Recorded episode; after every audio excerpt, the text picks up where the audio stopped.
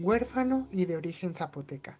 Una condena social al menos para el México de aquella época. ¿Quién diría que 58 años después se convertiría en presidente de la mismísima República Mexicana y que hasta el día de hoy sea reconocido como uno de los personajes más representativos de la historia de México? Hola a todos, sean bienvenidos a un episodio más del podcast de Jala Pueblar. Un gusto estar aquí con todos ustedes. Yo soy Alejandro Sandoval y hoy, pues hoy me tocó estar solo, ya se imaginarán por qué. Cada vez hay más casos de coronavirus en México y pues nos tocó grabar desde casa. La última vez que fui a la universidad ya se veía menos actividad y el transporte público semi vacío y pues no había tanta gente en las calles. Esperemos que todo siga así y las personas se estén quedando en sus casas. Pero bueno, mientras tanto seguiremos aprendiendo de nuestra bella cultura de México y como ya pudieron escuchar, hoy toca hablar de un personaje muy emblemático de la historia de México. Se trata nada más y nada menos que de Benito Juárez. Hace unos días fue su natalicio y aquí todo el equipo quisimos hacerle homenaje, pero como siempre con un toque de jala pueblar. Así que sin más preámbulo, choro y ajetreo, comencemos. A sus 12 años de edad, luego de perder a su familia y una borrega del rebaño de su tío, huyó de San Pablo Guelatao, lugar donde sus raíces toman vida. Después de un largo camino a pie y sin descanso, llegó a la capital de Oaxaca, donde su hermana intentaba convencer a sus jefes que le dejaran quedarse. Señor Antonio, permítale a mi hermano quedarse, suplicó la hermana de Benito. Al menos por una noche. Tiene los pies deshechos y no tiene a dónde ir. Por favor, yo me haré cargo de su cuidado y no le causará molestias. El señor Antonio Maza accedió sin problema. Y al parecer no fue solo una noche, pues luego de unas semanas Benito había encontrado trabajo como servidor doméstico en la casa de un fraile, conocido como Sala Nueva. Paréntesis cultural, para los que no sepan qué es un fraile, se le conocía por su cercanía al catolicismo y es algo así como un sacerdote de hoy en día. Además, aquí en Oaxaca podemos encontrar pueblos mágicos como Huautla de Jiménez, San Pablo de la Villa Miltlán, Mazunte, entre otros. Sigamos con nuestra historia. Luego de un tiempo, el Benito de 12 años mostró mucho interés por aprender y conocer nuevas cosas. Parece que te gusta mucho aprender, Benito. Así es, padrino, contestó Benito con el poco español que sabía. ¿Qué te parece si estudias aquí en el seminario, con el resto de la comunidad clero? Benito, intrigado por la idea, aceptó. Pasó el tiempo y Benito logró concluir sus estudios en un grado parecido al bachillerato. Sin embargo, decidió dejar el seminario católico para estudiar en el Instituto de Ciencias y Artes, una nueva escuela que recién había sido fundada por profesores liberales con la finalidad de impartir educación que no fuera controlada por el Estado o la Iglesia Católica. Entró en el programa de Derecho y luego de una larga travesía de descubrimiento, aprendizaje y formación, recibió el título de abogado. Pero ahí no termina la historia. Sus estudios y el apoyo de sus compañeros liberales le dieron el impulso necesario para defender a las comunidades indígenas de nuestro país. El estar en un ambiente mucho más consciente y liberal le hicieron darse cuenta de las injusticias que la gente indígena sufría y defenderlos lo llevaron hasta la cárcel en dos ocasiones. Pero eso no lo detuvo.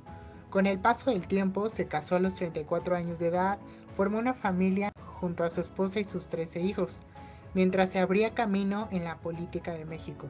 Continuó defendiendo los pueblos indígenas, recibió el cargo de juez y finalmente llegó a la gubernatura del estado de Oaxaca.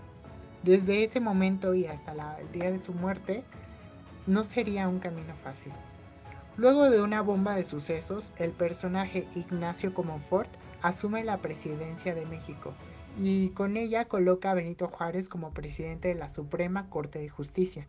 Y aquí vamos a hacer una pequeña pausa porque tienen que saber lo siguiente. Mucho ojo aquí. De acuerdo con las leyes de México de esa época, quien tuviera el cargo de la presidencia de la Suprema Corte de Justicia se convertiría automáticamente en vicepresidente de la nación. O sea, que si un día llegara a faltar el presidente de todo México, quien por derecho asume el cargo es quién? Exactamente, el vicepresidente, es decir, quien dirige la Suprema Corte de Justicia. Vean hasta dónde ha llegado nuestro Benito. No se les olvide este dato que lo vamos a utilizar para el desenlace de esta historia. Sigamos donde nos quedamos. Entonces llega Comonfort y colocó a Benito Juárez en la Suprema Corte de Justicia y como vicepresidente de México. Lo curioso de cómo se van a dar las cosas es que antes de que Comonfort tomara el poder, había jurado dirigir la nación conforme a la constitución política de aquel entonces, que si no mal recuerdo es la constitución de 1857. Sin embargo, Comonfort se retracta 15 días después de tomar el poder y todo se viene abajo. El país entra en conflicto, nadie quiere al presidente Ignacio Comonfort, es una cosa de liberales y conservadores contra el gobierno. Y no, no nos vamos a meter en ese asunto porque no es el tema de hoy, pero sí nos interesa seguirle la huella a Benito Juárez. Entonces, recordemos que Juárez estaba ahí tranquilamente en su silla de vicepresidente cuando es llevado y detenido en Palacio Nacional. Se le acerca como Ford y le dice, ¿sabes qué? Yo no puedo, la gente me odia por no cumplir mi promesa, así que me voy. Toma, estas son las llaves de Palacio Nacional, esta es la de la entrada, la de la parte de atrás, el baño del primer piso, todo está ahí. Y se va.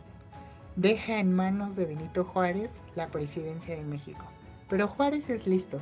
Sabía que no podía llegar como Juan por su casa proclamándose como el nuevo presidente de México, y menos con todos los problemas que estaban pasando. Entonces, inmediatamente se va hacia el norte.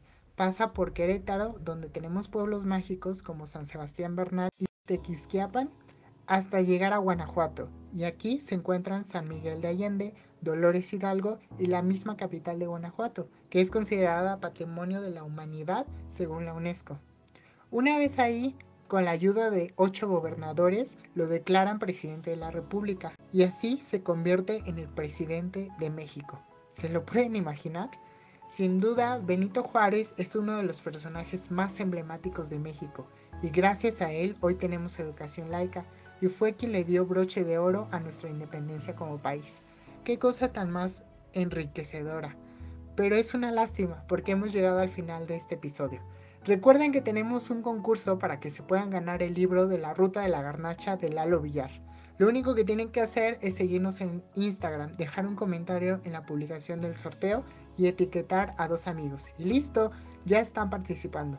A la ganadora o el ganador le haremos llegar el libro por paquetería para que no tengan que salir con todo esto del coronavirus y la fase 2.